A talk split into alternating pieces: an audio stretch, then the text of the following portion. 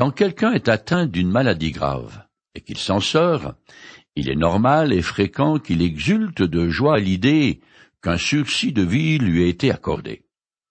Il arrive aussi que dans cet état euphorique, il se rende vulnérable en baissant ses gardes et commette une imprudence. Il peut par exemple vouloir traverser une rivière à la nage pour fêter son retour à la pleine santé. Eh bien, c'est un peu comme ça que s'est conduit Ézéchias, le roi de Juda, après que l'Éternel l'ait guéri de son mal. Je continue à lire dans le chapitre 20 du second livre des rois. Vers cette même époque, Bérodac, Baladan, roi de Babylone, fit parvenir un message et des présents à Ézéchias, car il avait appris sa maladie. Rois chapitre 20 verset 12. Ce roi de Babylone est un personnage tout à fait remarquable, un vrai patriote. À l'origine, il est roi d'une contrée voisine du golfe Persique entre l'Euphrate et le pays d'Elam au sud-ouest de l'Iran actuel. Pendant un quart de siècle, Bérodac, Baladan, se bat contre la Syrie. En l'an 731, il est obligé de rendre hommage à Tigal Pélézer, dont il devient le vassal. Mais suite aux troubles qui accompagnent le coup d'État de Sargon, Bérodac, Baladan, secoue le joug assyrien, s'empare de Babylone, et en 721, il se proclame roi de toute la Chaldée. Sargon l'attaque, mais Bérodac Baladan se maintient à Babylone jusqu'en 710 quand il est finalement vaincu par Sargon et doit s'enfuir dans son pays d'origine de Beth Jacquin. Cependant, en 705, Sénéchérib le traque, mais ce dernier doit revenir précipitamment à Ninive à cause de la mort inattendue de son père assassiné. Bérodac Baladan reprend encore Babylone et occupe le trône pendant six mois. 704. Avant de s'enfuir à nouveau devant Sénéchérib. Mais après le désastre subi par ce dernier devant Jérusalem, Bérodac, Baladan, s'allie au prince babylonien et relève encore une fois la tête. Cependant, en 699, Baladan disparaît à tout jamais dans les oubliettes de l'histoire. Cependant, ses fils s'emparent de Babylone, qui est alors mise à sac en l'an 685 par Sénéchérib. C'est probablement en l'an 702, et alors qu'il est en exil, que Bérodac Baladan envoie à Ézéchias une gentille carte qui, euh, selon l'historien juif Joseph, cette ambassade a surtout pour objectif d'enrôler Judas comme allié contre la Syrie. Antiquité 10, 2, 2. Je continue. Ézéchias se sentit flatté de la venue des envoyés et leur fit visiter tout le bâtiment où l'on conservait les objets précieux, l'argent et l'or, les aromates et les huiles parfumées. Il leur montra aussi son arsenal militaire et tout ce que contenaient ses trésors. Il n'eut rien dans son palais, ni dans son royaume qu'Ézéchias ne leur fit voir. Deux Rois, chapitre 20, verset 13. Ézéchias est un très bon roi, et pourtant, lui aussi est devenu orgueilleux, et fait la roue devant les émissaires étrangers. Le trésor royal sert à lever une armée et à se procurer du matériel militaire. En faisant voir son arsenal et ses trésors aux Babyloniens, Ézéchias montre qu'il peut être un allié de poids. Mais de telles alliances avec des nations étrangères sont contraires à la loi et donc à la volonté de Dieu, car elles constituent un manque de confiance en l'Éternel et entraînent un gros risque de contamination par l'idolâtrie de ces nations. Je continue. Alors le prophète Ésaïe se rendit auprès du roi Ézéchias et lui demanda Qu'ont dit ces gens? Et d'où sont-ils venus pour te rendre visite? Ézéchias lui répondit, Ils sont venus de très loin, de Babylone. Ésaïe reprit, Qu'ont-ils eu dans ton palais? Ézéchias répondit, Ils ont vu tout ce qui se trouve dans mon palais. Je ne leur ai rien caché de mes trésors. Deux Rois chapitre 20, les versets 14 et 15. Le roi n'essaie pas de cacher au prophète qu'il a offert une visite guidée des richesses et des forces militaires de son royaume. Il ne voit pas ce qu'il y a de mal à faire alliance avec les Babyloniens. Je continue. Alors Esaïe dit à Ézéchias, Écoute ce que dit l'Éternel. Un jour viendra, où tout ce qui est dans ton palais, et tout ce que tes ancêtres ont amassé jusqu'à ce jour sera emporté à Babylone. Il n'en restera rien ici, déclare l'Éternel. Plusieurs de tes propres descendants, issus de toi, seront emmenés et deviendront serviteurs dans le palais du roi de Babylone. De Roi chapitre 20, les versets 16 à 18. L'Éternel prononce un jugement à l'encontre d'Ézéchias, par qui se comporte comme si la richesse et la puissance du royaume de Juda sont dues à sa sagesse et à son ingéniosité. La prédiction, plus d'un siècle à l'avance, de l'exil babylonien est d'autant plus remarquable qu'à cette époque, la Syrie est la seule grande puissance et Babylone ne constitue pas une menace. Pourtant, le jour viendra où toutes les richesses de Juda, ainsi que les descendants du roi qui ne sont pas encore nés, seront emmenés captifs à Babylone. Je continue. Ézéchias répondit à Esaïe, La parole de l'Éternel que tu viens de me transmettre est bonne, car, ajouta-t-il, nous aurons donc la paix et la sécurité tant que je vivrai. De Roi chapitre 20, verset 19. Le roi semble éprouver une satisfaction égoïste du fait qu'il sera épargné par ce jugement à venir. C'est tout à fait dans l'esprit du discours regrettable Paix pour notre temps, tenu par le premier ministre anglais Neville Chamberlain le 30 septembre 1938. Cela dit, il se peut aussi que le roi Ézéchias accepte avec humilité le juste jugement de Dieu et exprime sa gratitude pour ce temps de paix qui lui est accordé. Je finis le chapitre 20. Les autres faits et gestes d'Ézéchias, tous ses exploits, ses réalisations, en particulier la construction du réservoir et de l'aqueduc pour amener l'eau dans la ville, tout cela est cité dans le livre des annales des rois de Juda. Ézéchias rejoignit ses ancêtres décédés, et son fils Manassé lui succéda sur le trône. Deux Rois chapitre 20, les versets 20 et 21.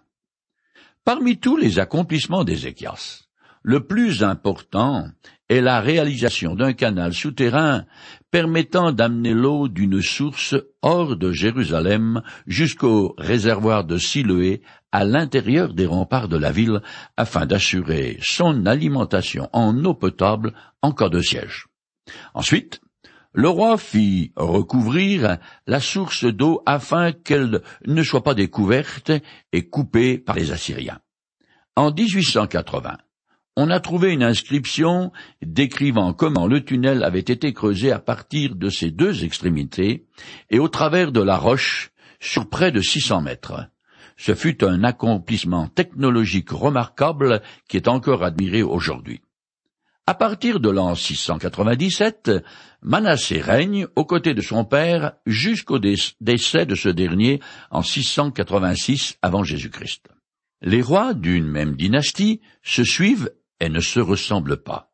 Az, le père d'Ézéchias, et Manassé son fils, sont tous deux des rois particulièrement impies aux yeux de l'Éternel. Par contre, et comme je l'ai déjà dit, l'auteur porte un verdict particulièrement élogieux sur Ézéchias, car il a été pleinement fidèle à l'Éternel, tout comme son ancêtre David. Cependant, il n'est pas exempt de reproches, car son attitude droite et fidèle envers l'Éternel s'est dégradée suite à sa guérison miraculeuse, ce qui est assez difficile à comprendre, je lis un passage tiré du livre des chroniques des rois d'Israël. Mais Ézéchias ne se conduisit pas ensuite d'une manière qui marque sa reconnaissance pour cela.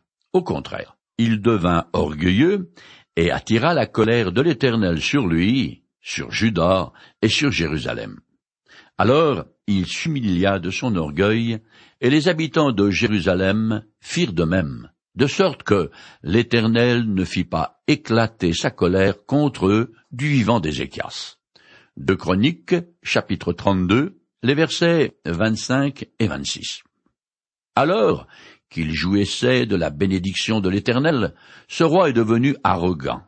Quel dommage et quel malheur. C'est ainsi qu'il s'est vanté de ses richesses auprès de l'ambassade babylonienne, comme si elles étaient le fruit de son travail ou de son ingéniosité. C'est vrai qu'il s'est repenti de son orgueil, mais quand même. Et puis, à un moment de son règne, il a accepté d'être rançonné par les Assyriens au lieu d'invoquer le secours de l'Éternel. Cela dit, le conflit qui oppose Ézéchias au roi assyrien n'était pas une simple dispute entre deux royaumes terrestres. L'auteur montre bien qu'il s'agit d'une confrontation entre, d'une part, les puissances militaires et les dieux païens assyriens, et d'autre part, l'Éternel, le vrai roi d'Israël et le créateur du ciel et de la terre. Ce bras de fer atteste la souveraineté du Dieu vivant, unique et incomparable. Et ce serait un non-sens que de vouloir le comparer aux divinités des nations païennes. Bien sûr, dans cette lutte, l'Éternel a eu gain de cause, et il a accordé la délivrance à Jérusalem en réponse à la fidélité du roi Ézéchias. Cette victoire de Judas établit un contraste avec l'anéantissement de la disparition du royaume du Nord. Pour l'auteur du livre des rois, ainsi que pour ses contemporains, qui sont alors déportés à Babylone, cela signifie que la destruction annoncée de Jérusalem et l'exil des Israélites de Juda ne seraient pas survenus si ces rois et ses habitants étaient demeurés fidèles à l'Éternel. Voilà, sans nul doute, une pensée qui a dû leur donner maintes fois une tête d'enterrement. Nous voici au chapitre 21 qui relate le règne de Manassé, un roi inique, en fait le pire de tous, et qui contraste comme la nuit le jour avec son père Ézéchias. Ce récit est un véritable crève-cœur et une catastrophe pour le royaume de Juda. Car, comme va le roi, ainsi va la nation, et ce sont les péchés de Manassé qui précipiteront le jugement de la nation. Deux rois, chapitre 24, verset 3. Les inscriptions assyriennes mentionnent plusieurs fois Manassé comme un vassal qui payait un tribut. Né trois ans après la guérison miraculeuse de son père, il semble être son seul fils. Mais comment un homme pieux et fidèle comme Ézéchias a-t-il pu engendrer un monstre comme Manassé? Voilà un mystère et une question à laquelle il n'est pas facile de répondre. Je commence à lire ce chapitre déprimant. Manassé était âgé de douze ans à son avènement. Il régna cinquante-cinq ans à Jérusalem. Sa mère s'appelait Etzpsiba. Deux rois 21, 1. Ce roi commence à régner avec son père en l'an 697 avant Jésus-Christ, de manière tout à fait paradoxale, avec sa perversité. C'est lui qui régna le plus longtemps sur Juda. Curieusement, la même chose s'est produite dans le royaume du Nord, où ce sont Jéroboam et Achab, des souverains particulièrement idolâtres et méchants, qui eurent les règnes les plus longs, comme quoi la racaille n'en finit pas de durer. Je continue. Manassé fit ce que l'Éternel considère comme mal et s'adonna aux mêmes pratiques abominables que les nations que l'Éternel avait dépossédées en faveur des Israélites. Il rebâtit les hauts lieux que son père Ézéchias avait détruits. Il érigea des autels à Baal, dressa un poteau sacré à la déesse Asherah, comme l'avait fait Achab, roi d'Israël, et il se prosterna devant tous les astres du ciel, et leur rendit un culte. Deux rois chapitre 21, les versets 2 et 3. Le verdict de l'auteur est particulièrement négatif et à juste titre.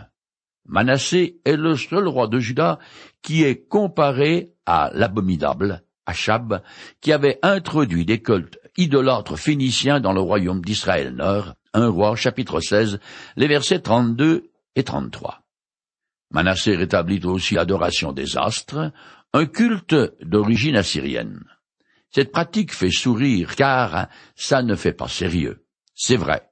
Mais c'est plutôt une grimace qu'il faut faire quand on songe aux millions de gens, ou plutôt milliards, qui dans le monde consultent chaque jour leur horoscope et s'abonnent à une forme d'occultisme. Contrairement à une idée reçue, l'humanité n'a fait aucun progrès dans le domaine religieux et l'homme est dans les mêmes ténèbres spirituelles que Manassé. Je continue. Il construisit des autels païens dans le temple de l'Éternel, malgré cette parole de l'Éternel. C'est là, à Jérusalem, que j'établirai ma présence. Il érigea des autels en l'honneur de tous les astres du ciel dans les deux parvis du temple de l'Éternel. Deux rois, chapitre 21, les versets 4 et 5. On sent l'indignation de l'auteur, car Manassé n'a pas hésité à profaner les lieux sacrés par son culte idolâtre. Il a construit des idoles aux abords du temple, dans le parvis extérieur ouvert à tous les Israélites, mais aussi dans la cour intérieure qui est réservée aux prêtres et aux lévites, à ceux qui ont la charge et l'entretien des ustensiles sacrés. Je continue. Il alla même jusqu'à brûler son fils pour l'offrir en sacrifice. Il consultait les augures et les devins. Il installa des gens qui évoquaient les morts et qui prédisaient l'avenir. Il multiplia les actes que l'Éternel considère comme mauvais elle l'irrita de cette manière. Deux Rois chapitre 21 verset 6. On avance toujours plus dans l'aurore. Tout comme son grand-père Ahaz, deux Rois chapitre 16 verset 3, c'est à la divinité Moloch, adorée par le peuple ammonite, que Manassé offre son propre fils en sacrifice. Comme je l'ai déjà expliqué, on fait un feu d'enfer à l'intérieur de l'idole métallique et on pose l'enfant égorgé ou encore vivant sur ses bras étendus. Pas besoin de vous faire un dessin. Le système religieux de Manassé comprenait toutes les formes d'occultisme possibles et imaginables. Donc, la sorcellerie, la divination et le spiritisme.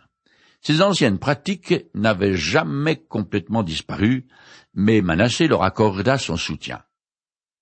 Ce sinistre personnage était le jouet des puissances infernales sans le savoir. Je continue.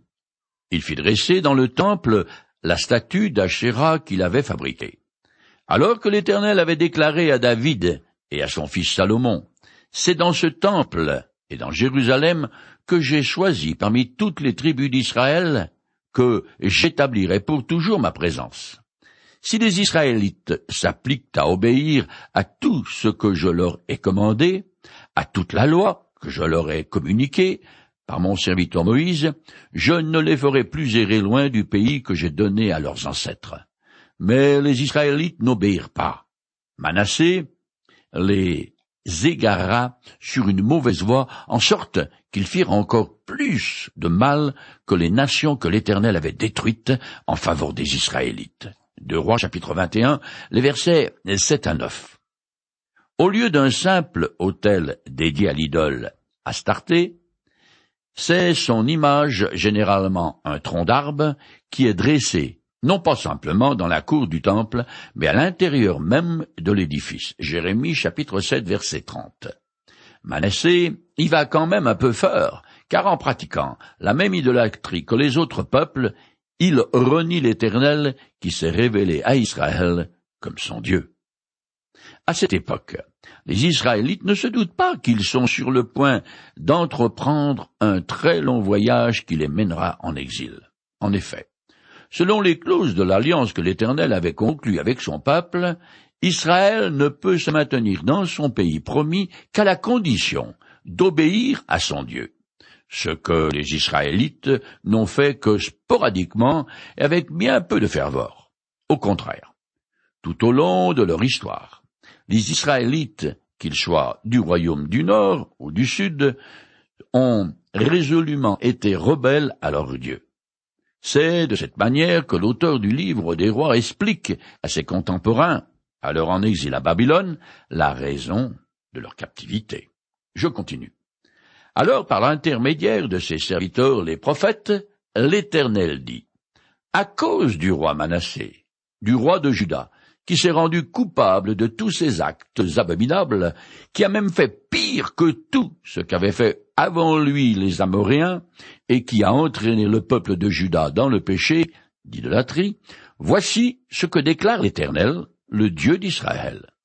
Je vais amener sur Jérusalem et sur Juda un malheur tel que tous ceux qui en entendront parler seront abasourdis. Je vais faire subir à Jérusalem le même sort qu'à Samarie, et je la réduirai au même état que la descendance d'Achab. Je viderai la ville de ses habitants, comme on nettoie un plat, et qu'on le retourne à l'envers après l'avoir nettoyé. Deux Rois chapitre 21 versets 10 à 13. On ne sait pas de quel prophète il s'agit. Peut-être Ésaïe et Habacuc. Les Amoréens étaient la plus puissante des tribus cananéennes, et c'est un terme générique pour tous les habitants de Canaan. L'Éternel avait prononcé un anathème sur eux à cause de leurs pratiques idolâtres comme la prostitution sacrée et le sacrifice d'enfants. Les Israélites ont fait pareil, voire pire, et vont donc subir le même jugement. Ce qui est arrivé au royaume du Nord va se répéter pour celui du Sud, et donc Jérusalem. Tout comme on nettoie un plat avec de l'eau. L'Éternel va assainir son peuple en ôtant sa corruption idolâtre dans un bain de sang. Chacun croit pouvoir se passer de Dieu et agit comme bon lui semble. Cependant, j'habite sur sa terre, je respire son oxygène, je bois son eau et je bénéficie de son soleil. Mais comme personne ne s'en soucie, de temps à autre, Dieu fait le ménage. C'est ainsi que les empires sont tous tombés comme des châteaux de cartes, les uns après les autres. Je continue le texte. J'abandonnerai ce qui reste du peuple qui m'appartient, et je le livrerai au pouvoir de ses ennemis qui le pilleront et le dépouilleront. J'agirai ainsi parce qu'ils n'ont pas cessé de m'irriter depuis le jour où leurs ancêtres sont sortis d'Égypte jusqu'à aujourd'hui. De Rois chapitre 21 versets 14 et 15. Les actes de Manassé sont la goutte d'eau qui a fait déborder le vase de la colère divine. Le royaume de Juda a déjà subi des jugements, et celui qui est à venir sera de loin le plus sévère. Je continue.